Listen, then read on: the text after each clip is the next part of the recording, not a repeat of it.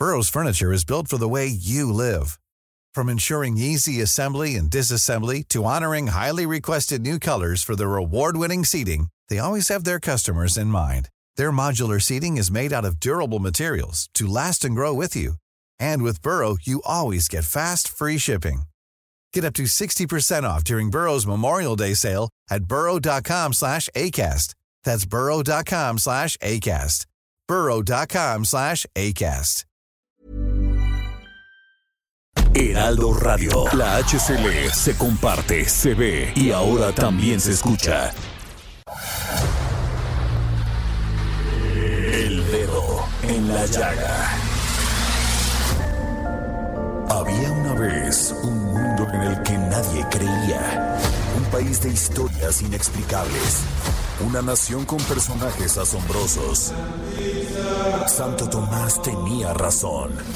Hay que ver para creer. El México increíble, las verdades que duelen, la voz de los que callan, el dedo en la llaga. Infórmate, diviértete, enójate y vuelve a empezar.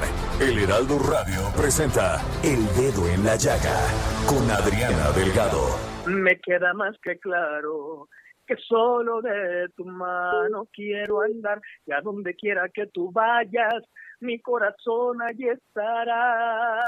Te doy mi palabra, no me veo con nadie más. Me queda más Sí, adivinó. Está usted escuchando al gran Edwin Luna y la Tracalosa con esta canción contigo en este Viernes Santo 2 de abril del 2021. Me queda más que claro que solo de tu mano quiero andar y a donde quiera que tú vayas, mi corazón allí estará. Te doy mi palabra, no me veo con nadie más que contigo. Les mando un abrazote y que escuchen contigo siempre.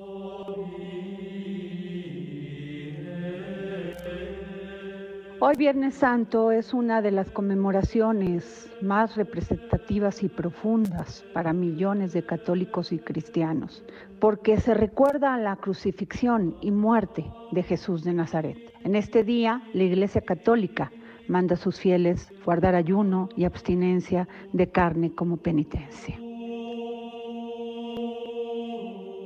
Pero pues nos vamos a poner el dedo en la llaga con Daniel Callejas.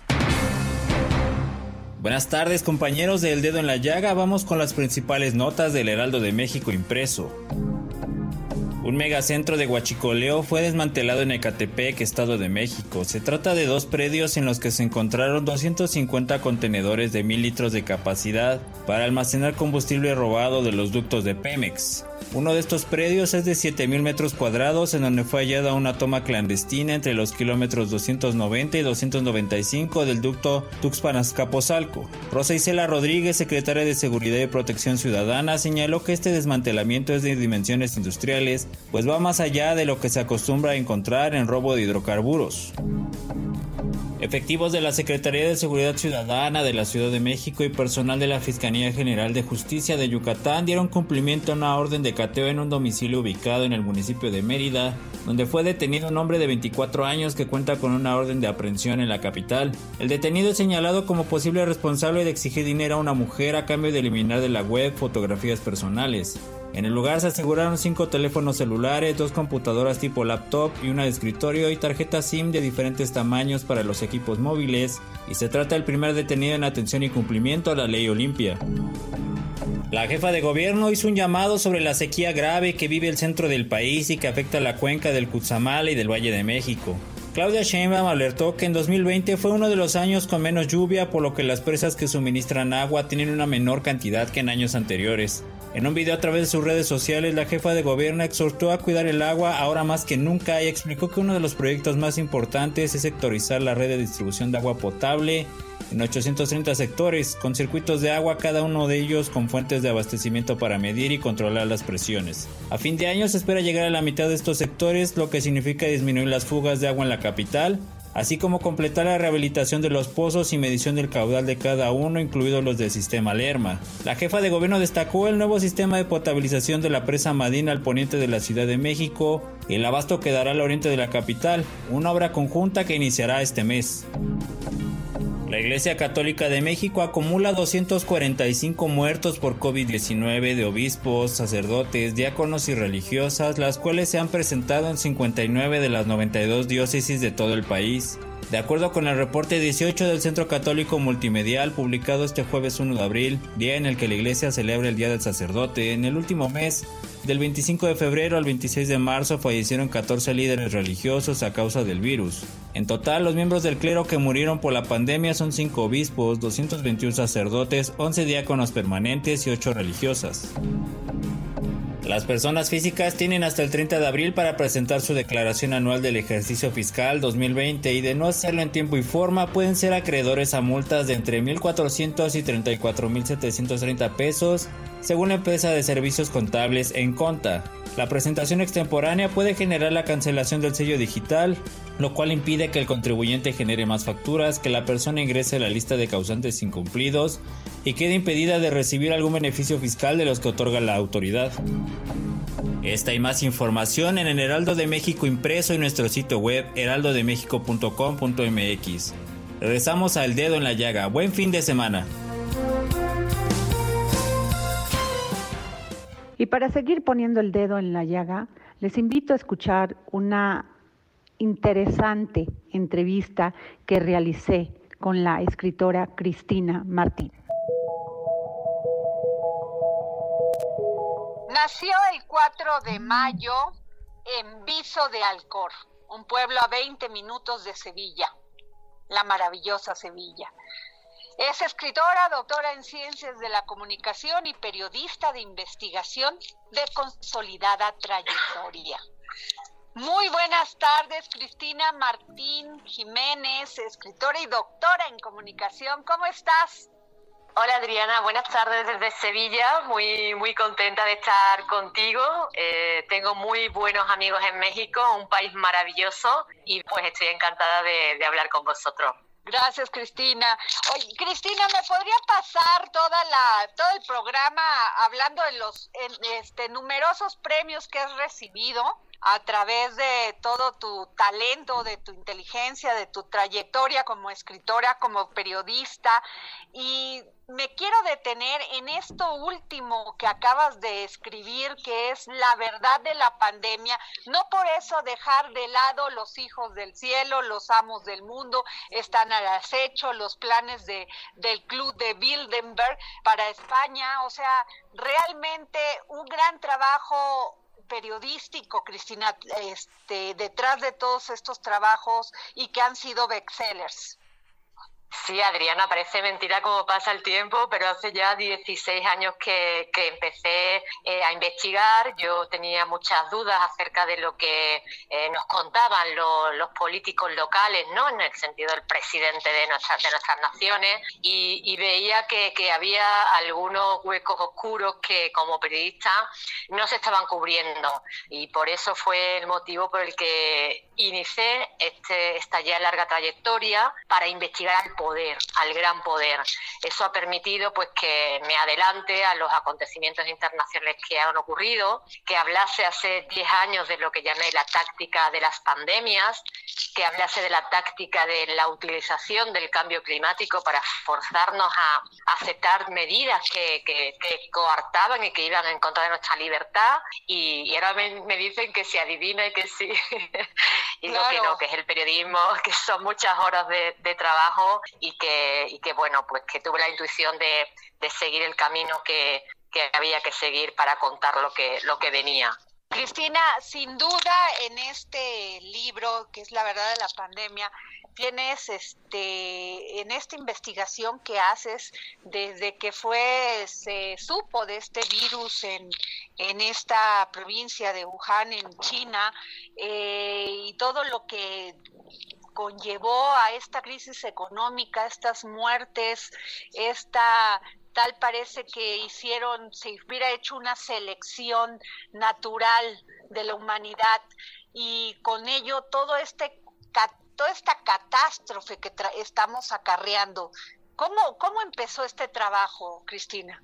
Pues como te decía Adriana, empezó hace 10 años, empezó hace 10 años cuando vi que, con la gripe A eh, eran los políticos los que habían tomado el mando del discurso y querían obligarnos a, vacunarnos cuando había otros médicos, otros doctores que, que decían, bueno, pues que no era causa de, una gripe de esas características para forzar a, determinados comportamientos a la sociedad, ¿no? Entonces cuando empecé a ver las imágenes de televisión absolutamente alarmantes, un periodismo amarillista, eh, que en realidad nos hablaba todas las cadenas, no sé si supongo, y he seguido ¿no? en México, eh, a veces he visto algunas críticas, ¿no? pero todo lo que son las grandes cadenas, eh, que además tienen propietarios, que son los grandes fondos de, de inversión, ¿no? pues todos contaban lo mismo, todos hablaban de miedo, todos decían que venía una gran catástrofe, y dije, aquí está de nuevo la táctica de la pandemia y, tengo que contarlo, tengo que contarlo porque van a causar mucho sufrimiento, muchas personas no van a entender qué está pasando y yo tengo que entregarles un faro eh, con la investigación y decirles que eh, todo lo que hay detrás, ¿no? todo lo que hay detrás de lo que nos están contando. Y ahí surgió la verdad de la pandemia, que, que las primeras seis ediciones se agotaron en 15 días aquí en España, fue una auténtica locura y realmente muy contenta porque ha llegado a México, ha llegado a todos los países de Hispanoamérica, Portugal, pronto estará en Brasil y sobre todo pues el, agradecimiento de los lectores, ¿no? Que es el, el mayor premio que le pueden hacer a, a, una escritora, decirle claro. muchas gracias, tu libro me ha servido para despertar, para mirar de una forma crítica y me ha hecho más fuerte y me ha hecho comprender eh, todas las mentiras que nos están contando con la utilización de esta, de esta arma de guerra que es la pandemia. Cristina, eh, eso que dices es muy cierto porque eh, ¿quiénes han sido los verdaderos ganones, por decir así, de esta pandemia? Obviamente la gente común y corriente no.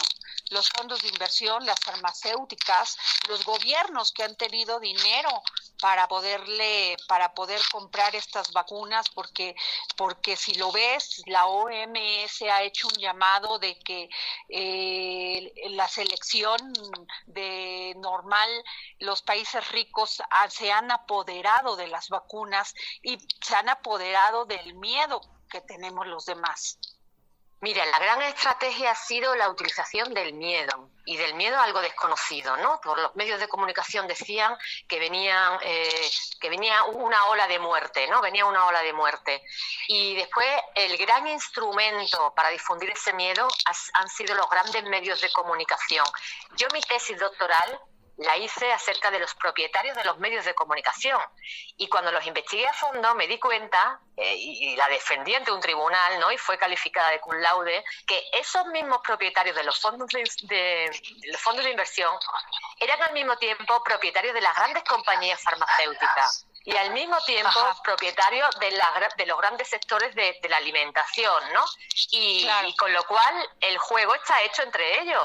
desde mis medios de comunicación te infundo miedo y después mis farmacéuticas te venden las vacunas.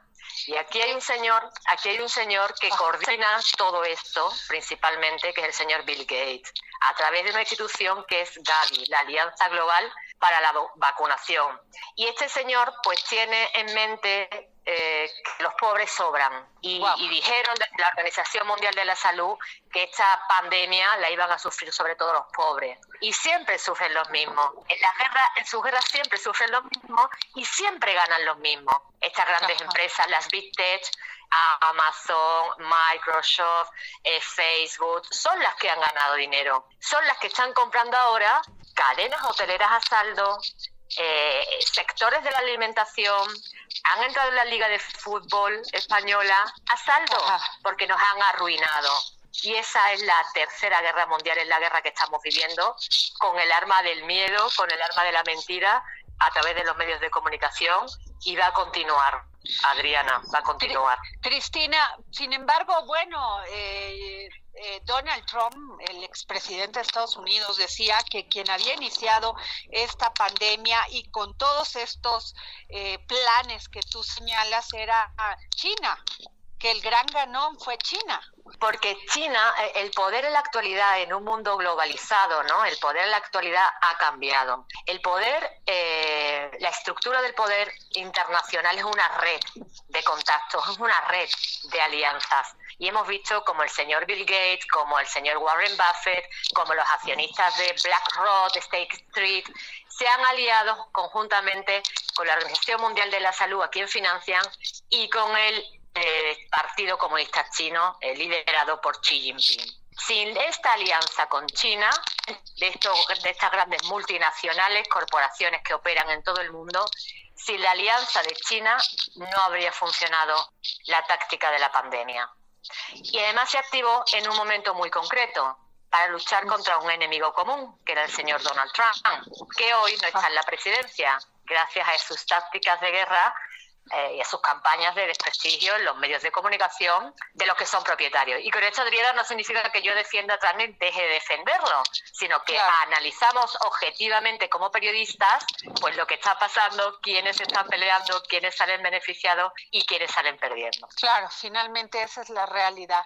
Oye, Cristina, y me encantaría que nos pudieras hablar de Los Hijos del Cielo, otro gran bestseller tuyo estamos hablando con la escritora española sevillana Cristina Martí. Este, este libro que se publicó en 2018, ¿nos puedes contar más de él?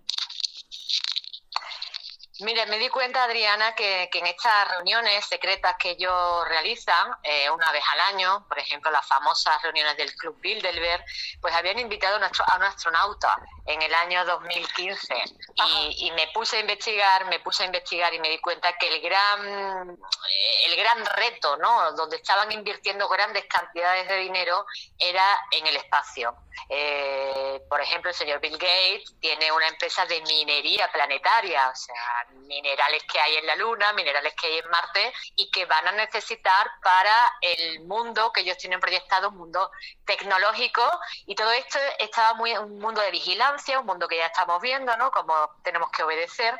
Y, me puse a investigar, me puse a investigar y llegué a, hasta no solamente a contar desde un punto de vista económico lo que iba a pasar, sino cuál era nuestro origen, y todas las culturas, me puse con la cultura china, con la cultura japonesa, con la cultura mexica, con los incas, todas las culturas de la antigüedad, todas, busqué el primer libro escrito, la primera historia escrita de cada cultura, y todos hablaban de lo mismo, de que unos seres habían venido del cielo, les habían transmitido la sabiduría y habían dejado, en algún momento determinado se marcharon y, les habían dejado pues esa herencia de que eran hijos del cielo, eh, descendiente de que el rey Moctezuma, por ejemplo, pues era eh, el emperador, el hijo del, del, dios sol y el descendiente de aquellos que vinieron una vez de las estrellas y se mezclaron con nosotros. ¿no?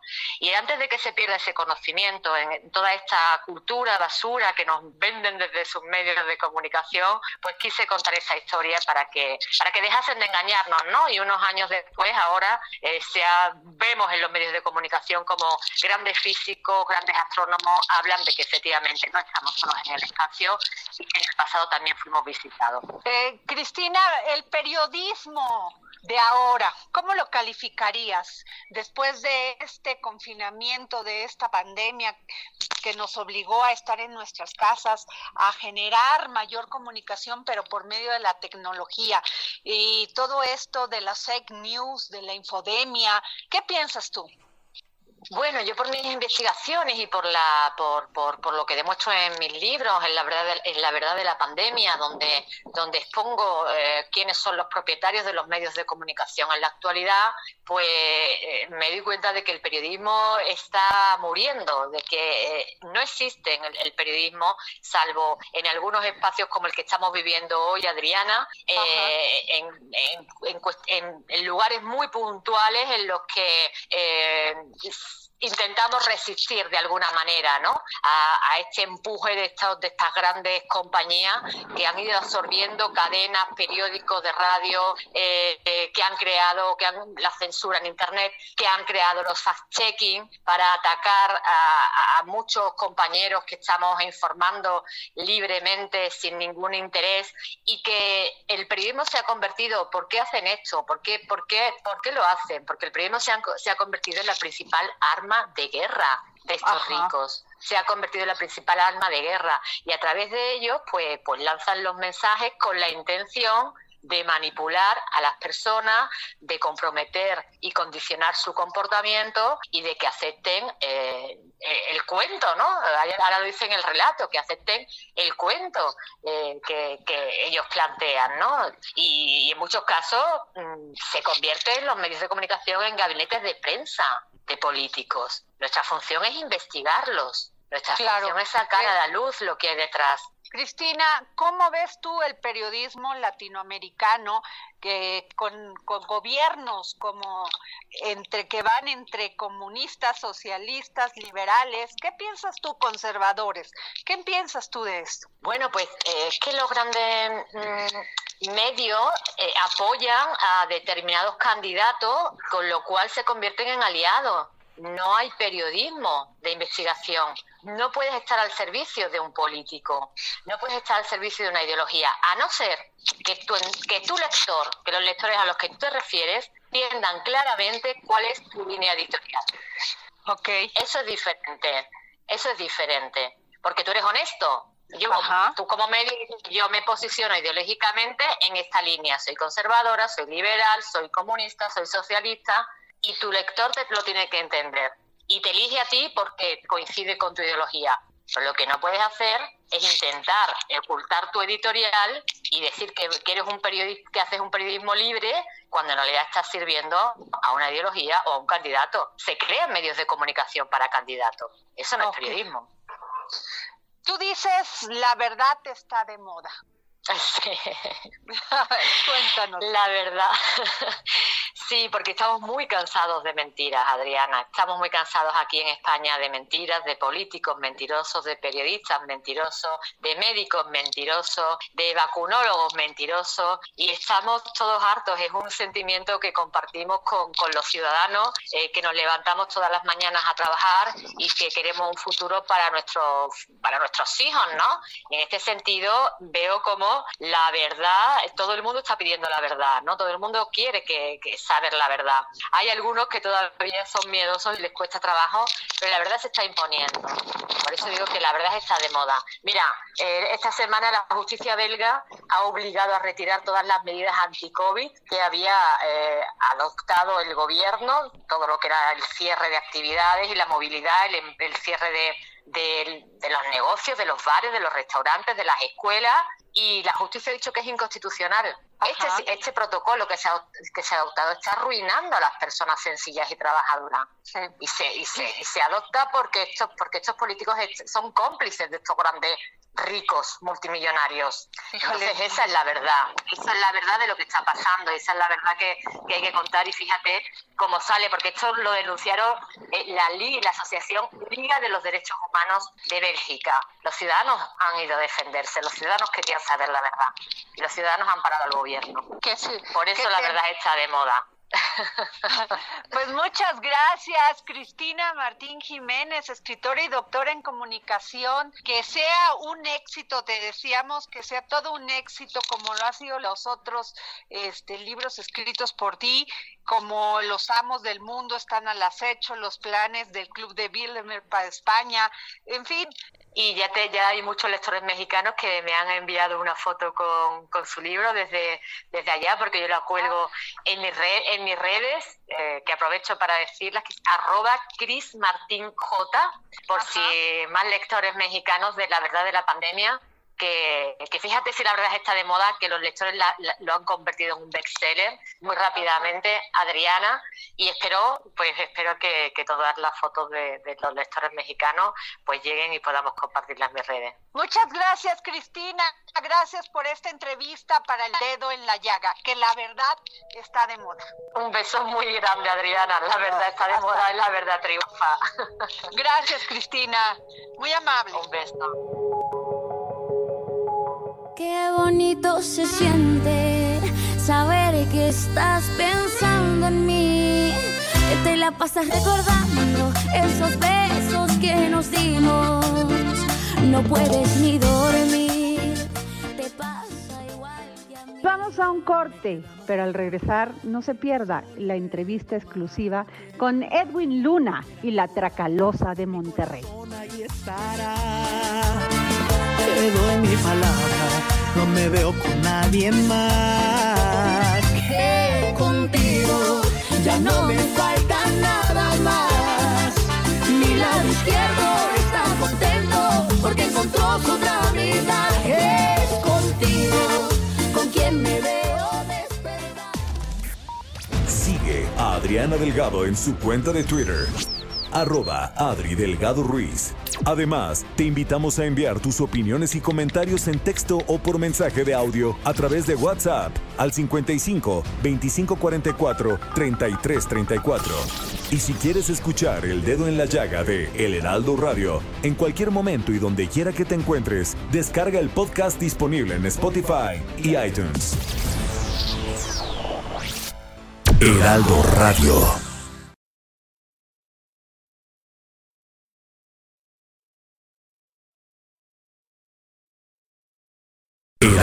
Radio. Sigue a Adriana Delgado en su cuenta de Twitter en arroba Adri Delgado Ruiz. Y envíanos tus comentarios vía WhatsApp al 55 25 44 33 34 o 55 25 02 21 04. Y a donde quiera que tú vayas, mi corazón ahí estará. Cuando escuchas hablar de él, escuchas y piensas es un hombre que no se ha detenido ante nada. Siguió su proyecto y sin buscarlo encontró el éxito, porque cuando se hacen las cosas con amor y pasión, encuentras lo que Edwin Luna ha encontrado. La definición de cantar y vivir siempre deseando lo mejor para él y para los que están con él. Edwin, muy buenas tardes, ¿cómo estás? Muy bien, gusto saludarte, gracias por la presentación. Estoy súper contento. Qué bueno, Edwin. Oye, cuando leo uno sobre ti, me da la impresión que encuentro a un ser humano que desde muy chiquito sabía qué quería hacer en la vida y que nunca dejó de soñar hasta que lo consiguió, trabajando todos los días y disciplinadamente. Correcto, fíjate que gracias a Dios tuve la fortuna de que desde muy pequeño me llamó la atención la música. Ah, hay una larga historia, pero ojo, eh, no es que esté en contra de que los chavos estudien, sino al contrario, yo lo he estado diciendo en muchas ocasiones, que si algo cambiaría de mi vida, eh, sería nada más, no lo que he vivido, porque no me arrepiento de nada, pero lo único que cambiaría sería prepararme de la mejor manera en cuestión musical. Pero a lo que iba mi comentario es que fíjate que desde en la juventud empezó a llamarme la atención más la música y quería meterme de manera profesional y claro que me generó de pronto opiniones distintas entre mi familia y todo, porque había la opinión de por qué te vas a dedicar a la música y eso no es una carrera y si te va mal, ¿qué vas a hacer? Y ya sabes, ¿no? El típico comentario de, no vas a traer para comer, pero yo sabía que eso era lo que me gustaba y en lo que yo me iba a desempeñar de mejor manera. Entonces, pues como, pues ahora sí como taladrito, dándole duro, duro, duro, hasta que gracias a Dios se empezaron a dar las cosas. Oye, Edwin, pero eh, en esta lucha que has tenido, porque me llama la atención cómo has ido buscando, no te quedas ahí, o sea, sigues buscando y constantemente eh, renaciendo en ti. ¿Cuál ha sido la etapa más dura que dijiste, híjole, a lo mejor no es este el camino? Ahora sí que, híjole, pero yo creo que sería, yo creo que hasta ahorita, ¿eh? Hasta ahorita con, con la pandemia es cuando hemos tenido muchas ideas encontradas y pensamientos, sentimientos, muchas cosas, porque empiezas a valorar cada comentario que te ha dado las personas que te quieren. Uno de esos comentarios, eh, hay un viejo dicho que dice que hay que aprender a poner los huevos en distintas canastas, ¿no? Pero cuando estás en tu zona de confort, te sientes súper cómodo, que, que no quieres experimentar cosas distintas, la verdad. Yo tuve la fortuna de en algún momento atreverme a hacerlo. He tenido restaurantes, no me fue bien. Eh, tuve un salón de belleza, no me fue bien, lo quité. Y después de eso fue como, ya no. O sea, ya no quiero experimentar otra cosa porque lo mío es la cantada. Entonces entra un, balance en el que dices, le hago caso al que me dice que ponga la canasta en varios huevos o le hago caso al que me dice zapatero su zapato, ¿no? Entonces tomé la decisión de no, no arriesgarme nada nuevo. Pero ahora con la pandemia hubo sentimientos encontrados porque era cuando yo decía, y si le hubiera intentado en otras cosas en su momento y si ahorita estuviera preparado para otras cosas, gracias a Dios tenía por ahí mis ahorritos y le entramos a negocios distintos conforme fuimos viendo que entraba la pandemia y nos hemos sostenido de alguna u otra manera, pero yo creo que si hubiéramos estado mejor preparados de una manera distinta, no, no estaríamos así. Edwin, acabas de mencionar esta pandemia que todavía estamos viviendo en todo el mundo y en México más, ¿no? Independientemente de este lado empresarial, de este lado artístico, tú como Edwin Luna, ¿qué ha cambiado en ti? Porque son momentos donde hemos estado muy cerca de los de los seres humanos que queremos, algunos no, algunos no los hemos ni podido ver, pero ¿qué ha cambiado en ti? ¿Qué has valorado de la vida? Mira, primero que nada, mi familia, ¿no? Mi familia es como que algo que eh, siempre he valorado, pero ahora más, porque hemos convivido mucho más. Estaba como muy acostumbrado a estar cinco días al mes en casa y que los demás días veía a mis hijos como de pasada o, de pronto en gira iban y me alcanzaban ellos, pero no convivíamos como tal. Ahora tampoco te podría decir que son 100% los 30 días del mes, porque a veces andamos muy saturados tratando de salir adelante de una u otra manera, pero sí hemos convivido un poco más. Entonces lo primero que valoras es la familia. Y número dos, yo creo que volví a ser yo como que me sirvió para, para renacer y volver a ser Edwin Luna. ¿En qué sentido? En el sentido de que la pandemia te viene a ubicar y te viene a recordar que eres Edwin Arturo Luna López, no Edwin el artista, porque estás igual que todos los demás artistas, estás igual que todas las personas en casa, no puedes trabajar, tienes que salir adelante de alguna otra manera, tienes que sacar todas las habilidades que se te habían olvidado que tenías. Y aparte me sirvió para recordar que tengo que ser yo siempre, siempre lo he sido, pero hubo, etapas donde, digo, te pongo el ejemplo más rápido y, más actual, hace alrededor de 15 días me fui a pintar el cabello de color y la gente me dice, ¿por qué te lo pintas? ¿Por qué lo traes de color? Y resulta que eh, si tú buscaste en, Google fotos mías, desde hace más de ocho años me lo pintaba y usaba aretes y, y, de pronto lo dejé de hacer porque empecé a escuchar comentarios como, oye, ya estás creciendo, ya estás grandecito y, y, y oye, ¿por qué si cantas regional? Y quieras o no, te vas desviando un poco de tu manera de ser. Y ahora te he aprendido también con la pandemia que no puedes dejar tu manera de ser por el que dirán, por el que va a pasar, porque gracias a Dios ahorita tenemos salud, pero pues imagínate cuánta gente no se ha perdido y que dentro de esos fueras tú uno de las personas que, desafortunadamente ya no están con nosotros y te hubieras quedado con ganas de hacer o deshacer o ser simplemente tú, ¿no? Edwin, y para alguien que es tan exitoso porque a un poco más de dos semanas publicaste en YouTube la canción contigo y ha sido un éxito, Edwin.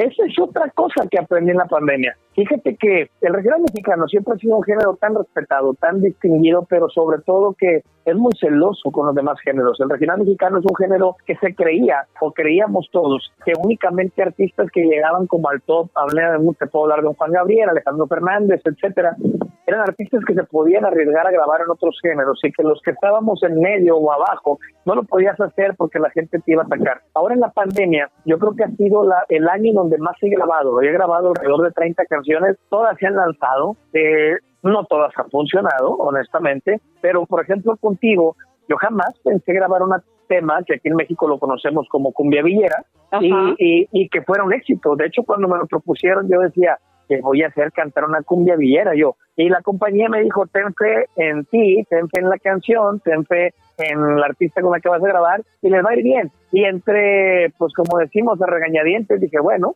pues vamos a darle, a ver cómo nos va. Y la grabé y mira, gracias a Dios vamos bien. Entonces, e, eso te viene únicamente Dios a dar un mensaje y decir, pues arríndate constantemente, ¿no? ¿Y qué sigue para ti después? Sé que ha sido difícil, pues no estar en conciertos, no ver a tu público, sentir la energía que da un escenario. ¿Qué sigue para Edwin Luna? Mira, gracias a Dios hemos estado trabajando, grabamos algunas canciones con varios compañeros como El Mimoso, El Jackie, eh, Pancho Barraza, acabo de grabar con Pequeños Musical, hemos estado grabando con distintos compañeros en el ámbito eh, artístico musical, pero eh, pues bueno, ahorita enfocados eh, en lanzar también canciones en distintas plataformas. Creo que lo que se ha estado aprendiendo, que antes estábamos como reacios a eso también, es que ahora hay público distinto dependiendo de la plataforma. Entiéndase como un TikTok, un Instagram, un YouTube, un Facebook, la radio, la televisión. Cada, cada uno de los medios tiene como un público distinto. Entonces, es lo que estamos haciendo, sacar una canción enfocada a lo mejor en el público de TikTok, una canción enfocada a la gente que va a los bailes. Como que nos estamos transformando y convirtiéndonos en otro tipo de artista porque, vaya, hace poco me decían, no lo puedes hacer constantemente porque tu público te conoció de otra manera, pero yo soy de la idea que mi público me sigue hace 11 años, cuando muchos estaban ya entre los 25 y 30 años, que ahorita tienen 40 o más, y, y que a lo mejor ya no tienen la misma disponibilidad de seguirte como, lo hace un fan ahorita de la juventud. Pero el fan de la juventud ahora viene con otro chip que, que quiere escuchar tu música de otra manera, te quiere ver otras plataformas, y pues ahora sí, como dice el dicho, eh, evolucionar o morir, ¿no? Oye, Edwin, ¿y alguna vez vas a incursionar en la salsa? Fíjate que en alguna canción grabé con un grupo cubano, Borracho de Amor, que es uno de los éxitos grandes de la Tracalosa, lo grabamos en salsa, pero mi sueño así, que, que, que no me puedo morir sin cumplirlo, aunque sea aunque nada más diga una letra en una canción mía, es grabar algún día con Marc Anthony. Soy fan de Hueso Colorado, como no te imaginas. La salsa es uno de mis géneros favoritos que escucho a diario en, en mi casa. Y siempre he admirado mucho a Marc Anthony. He ido a verlo hasta donde menos te imaginas. Pues muchas gracias, Edwin te deseamos todos los éxitos y que sigas conservando ese ánimo y ese entusiasmo por no detenerte de lo que tú quieres. La verdad es un ejemplo y sí quisiera que le mandaras un mensaje a todos esos jóvenes, mujeres, hombres que quieren pues seguir esta carrera tan difícil como es la tuya de cantante, de compositor, que les mandes un mensaje para que no dejen sus sueños. Pues claro, que no dejen sus sueños, pero también tengo un gran mensaje que es lo que yo he aprendido con el paso de los años. Yo creí que si me desenvolvía únicamente cantando, porque era lo que me gustaba, iba a llegar a ser un gran artista y que nunca iba a ocupar prepararme en eso. Y ahora que estoy aquí me doy cuenta que si yo hubiera estudiado exactamente lo que me quería dedicar siempre, tuviera muchas más oportunidades de lo que he podido lograr. Entonces, eh, yo creo que todos a los chavos que quieren dedicar a esta carrera, que no dejen su sueño, que le echen ganas, pero que se preparen, que no lo tomen a la ligera ser un artista conlleva muchos aspectos como una buena educación, responsabilidad, eh, disciplina, sacrificios y parte de eso es también estar preparado para poder llevar a cabo esta carrera durante toda tu vida y que no nada más sea por un par de meses o años, ¿no? Pues muchas gracias Edwin Luna por esta entrevista para el dedo en la llaga. Al contrario, que Dios me lo bendiga, un abrazo. Hasta luego. Te doy mi palabra, no me veo con nadie más contigo. Les mando un abrazote y que escuchen contigo siempre. Y sin duda una de mis secciones favoritas de todos los viernes es escuchar a este maravilloso filósofo, escritor y pedagogo, Hernán Melana, quien nos habla hoy sobre la confianza. Filosofía, psicología, historias con Hernán Melana. Hola Adriana, equipo y oyentes del dedo en la llaga. Hoy quería reflexionar un poco acerca de algunas ideas de David Hume, un filósofo británico de origen escocés que descreía de la razón humana, al menos de la razón humana tal como la solemos entender. Y él decía que los seres humanos no actuamos ni tomamos decisiones racionales, al menos las decisiones importantes, sino que todo lo hacemos por hábito y costumbre. Y él usa el ejemplo del sol. ¿Por qué nosotros creemos que el sol va a salir al día siguiente? ¿Cuál es el mecanismo racional que a nosotros nos indica que el sol efectivamente mañana saldrá? él dice que el único mecanismo que utilizamos es aquel que asegura que mañana el sol va a salir porque ayer salió y antes de ayer salió y así lo hizo durante miles de años. Por lo tanto, lo que Hume va a decir es que no es la razón la que nos indica que mañana el sol saldrá, sino la costumbre. Pero este pensamiento acerca de cómo sabemos con certeza de que mañana saldrá el sol es algo que ocupó a muchos filósofos en la antigüedad y uno podría pensar si lo lleva a su propia vida, ¿qué es lo que a nosotros nos augura que mañana, cuando nos despertemos, el sol estará? ¿Y qué pasaría si mañana el sol no saliese? En el fondo lo que todos tenemos es una gran confianza de que va a salir el sol, más allá de los argumentos teóricos, racionales y astronómicos que tengamos. En el fondo confiamos en esas teorías, en el fondo confiamos en que el sol mañana va a salir y ese sentimiento de confianza, esa fuente tan humana que es la confianza, la que nos asegura que mañana el sol va a salir. Me atrevería a decir que no es costumbre, sino que es confianza lo que los seres humanos tenemos. Confianza en que mañana el sol saldrá. Y esa es la confianza que nos hace vivir incluso en las más vastas de las incertidumbres como las de la pandemia. Es la certeza y confianza hacia un futuro. Nos despedimos con una frase de David Hume, ya que lo citamos, que habla acerca de lo que pensaban las culturas primitivas acerca del futuro, que dice así, la religión primitiva de la humanidad tiene su fuente principal en el inquietante temor del futuro. Gracias Adriana, gracias equipo y oyentes del dedo en la llaga. Soy Hernán Melana. Pueden encontrarme en diferentes plataformas sociales a través de mi podcast Filosofía, Psicología, Historias. Qué importante es conocer de historia para saber de dónde venimos y a dónde vamos. Y los dejo con Ignacio Anaya en esta cápsula. Cápsulas del pasado con el historiador Ignacio Anaya.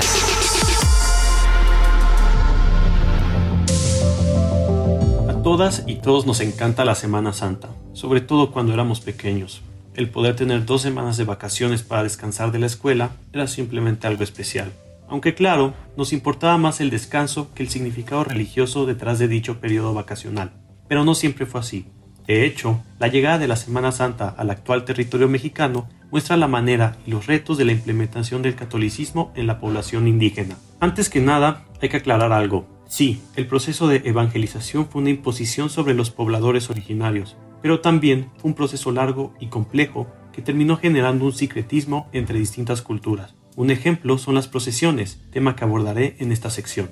En Nueva España, el arribo de la Semana Santa presentaba a los evangelizadores una herramienta de conversión, para ese entonces, hablando de la segunda mitad del siglo XVI, la Semana Santa estaba ligada a distintas y diversas procesiones de carácter popular, público y penitenciario, que se sumaban a la celebración oficial de la Iglesia y eran organizadas por las cofradías y órdenes religiosas, las cuales tenían que pedir licencia a la autoridad eclesiástica correspondiente para llevar a cabo una procesión. Era un fenómeno que también aplicaba en la metrópolis peninsular. Ahora bien, ¿qué significaba eso? Bueno, significaba la participación de la población, principalmente indígena, en procesiones públicas celebradas en su principio el jueves o viernes santo. Posteriormente se le fueron agregando más días. Dentro de la población que participaba en estas procesiones se encontraban los disciplinantes y los penitentes, quienes buscaban emular el sufrimiento de Jesús. Esta emulación implicaba un dolor verdadero y un derramamiento de sangre, ya que unos se iban azotando mientras que otros cargaban con una cruz durante el largo recorrido. Ellos acompañaban al resto de la población, que prefería desfilar únicamente. En ocasiones, las autoridades eclesiásticas tenían que prohibir tales actos e incluso las propias procesiones, cuando consideraban que se estaban llegando a extremos. Con el paso del tiempo, las procesiones comenzaron a adquirir una dinámica más narrativa, aunque el acto penitencial nunca fue borrado en su totalidad. De la misma manera, en tales eventos eran usadas esculturas de Jesús con caña de maíz, una técnica propia de los pueblos originarios. En ese entonces, Jesucristo no era interpretado por alguien como lo es en la actualidad, pero el mostrar su imagen con elementos de estas culturas facilitaba la introducción de dicha población a la procesión cristiana. Ahora, tales tintes religiosos siguen estando en distintas comunidades del país, donde elementos como el sufrimiento y el uso de técnicas de los pueblos originarios las convierten en celebraciones únicas de la Semana Santa. Muchas gracias. Hoy es día de GastroLab con Miriam Lira. vanguardia culinaria, tendencias gastronómicas, recomendaciones, restaurantes, entrevistas. El ingrediente secreto eres tú. GastroLab. Con Miriam Lira. En el dedo en la llaga. Amigos del dedo en la llaga? Feliz Viernes Santo para todos ustedes. Espero que estén disfrutando de las vacaciones de Semana Santa, eso sí, con sanísima distancia. Hoy me gustaría platicarles de uno de los postres más antiguos que hay uno de los más fáciles de hacer y también uno de los que no tenemos ni idea de cuándo surgió ni de qué está conformado. Les estoy hablando de la gelatina, que además el día de hoy celebra su Día Mundial.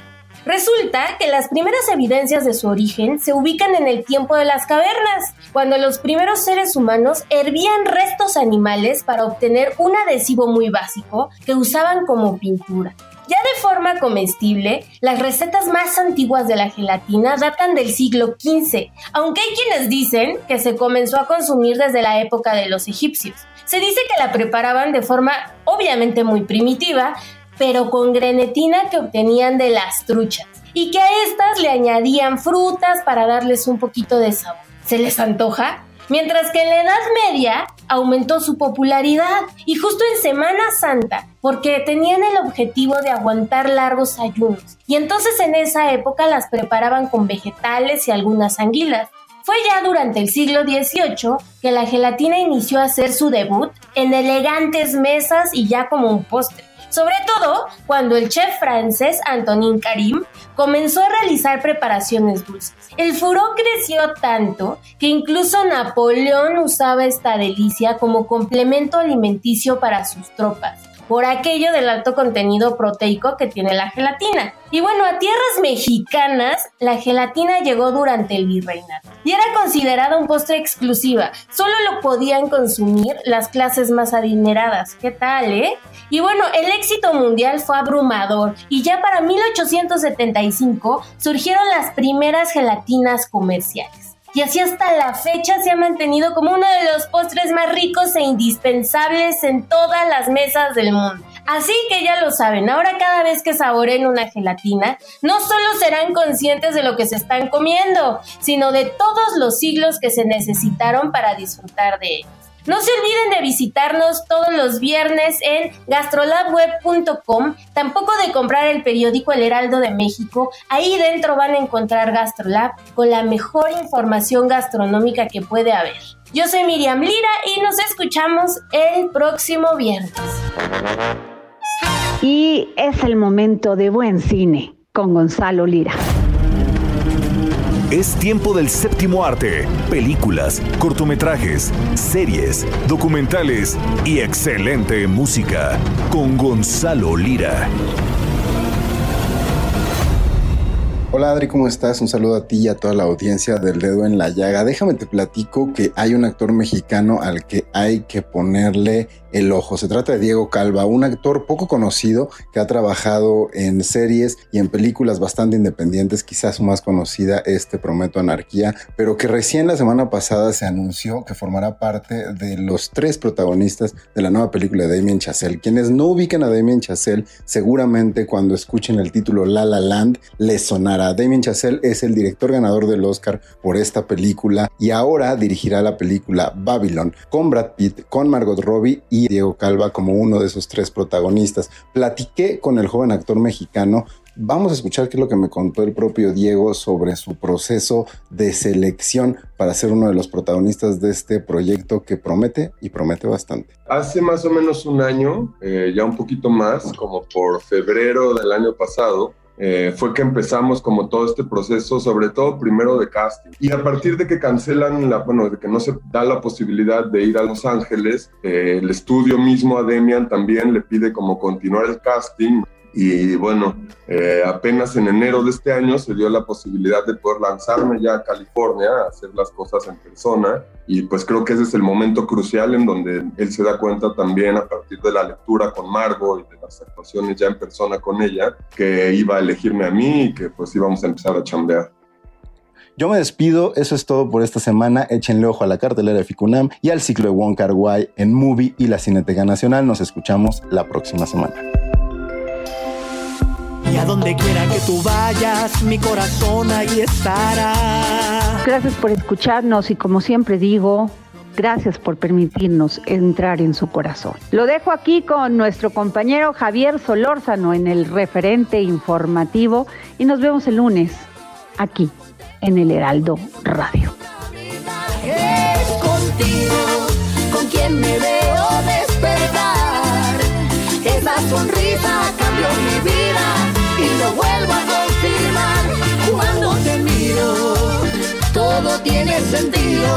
si me vuelves a besar.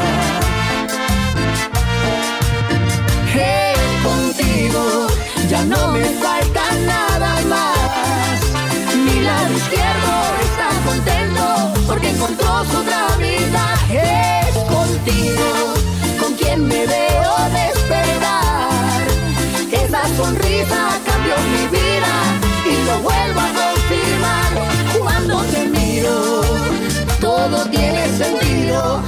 me vuelves a besar. ¿Y cómo le bailan? Aquí en Argentina, Joana, que desde México es algo y luna contigo. ¿Yo?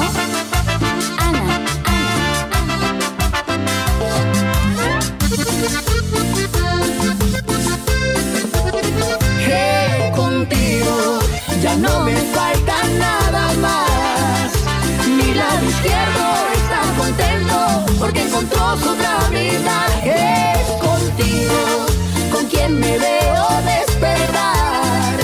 Esa sonrisa cambió mi vida y lo vuelvo a confirmar cuando te miro. Todo tiene sentido si me vuelves a besar. Hey, contigo ya no me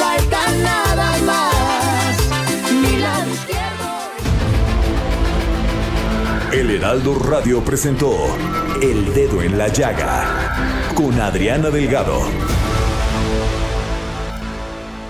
Heraldo Radio, la HCL se comparte, se ve y ahora también se escucha.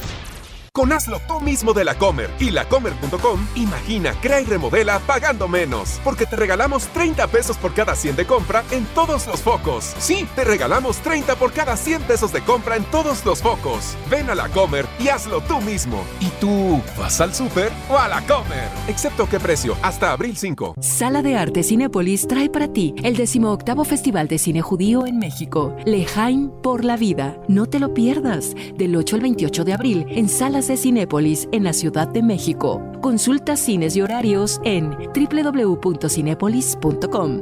Sala de Arte, abre tu mente. Jesús Martín Mendoza. Estimado Salomón Chertorivsky, oye, yo creo que nunca vamos a saber cuántas personas han fallecido por COVID-19, ¿verdad? Porque las cifras son completamente contrastantes. ¿Tú cómo lo ves? Mira, eventualmente lo vamos a saber y, al paso del tiempo, por supuesto que lo vamos a saber porque porque los fallecimientos no se pueden ocultar. Y, sin embargo, lo que es una realidad, lo que hoy sabemos, lo que no tiene ninguna duda es que al día de hoy son cerca de medio millón de mexicanas y mexicanos que han fallecido de causa directa o indirecta de COVID y muchas, muchísimas de estas muertes, Jesús Martín, han sido por la incompetencia del gobierno, por la falta de capacidades para hacer una gestión adecuada de la pandemia a más de un año de. Lunes a viernes, 6 de la tarde, por El Heraldo Radio. ¿Sabías que cerca de 19 millones de niños viven en situación de pobreza extrema en México? En Fundación Grupo Andrade IAP contribuimos a promover la esperanza de cambiar el futuro de la población infantil en México a través de diversos proyectos con el único propósito de mejorar la calidad de vida de los niños y niñas que viven en alto grado de vulnerabilidad. Tú también puedes ser parte de este cambio. Dona en fundaciongrupoandrade.org.mx. Recuerda que nuestros niños son el futuro de un mejor país. Heraldo Radio 98.5 FM. Suscríbete ya a Lealdo de México, el diario que piensa joven, y descubre los grandes beneficios de ser nuestro lector. Entéate las noticias más relevantes hasta la puerta de tu domicilio u oficina. Hey, it's Paige DeSorbo from Giggly Squad. High quality fashion without the price tag. Say hello to Quince. I'm snagging high-end essentials like cozy cashmere sweaters, sleek leather jackets, fine jewelry, and so much more. With Quince being 50 to 80% less than similar brands. And they partner with factories that prioritize safe, ethical, and responsible manufacturing. I love that. Luxury quality within reach. Go to quince.com slash style to get free shipping and 365 day returns on your next order. Quince.com slash style.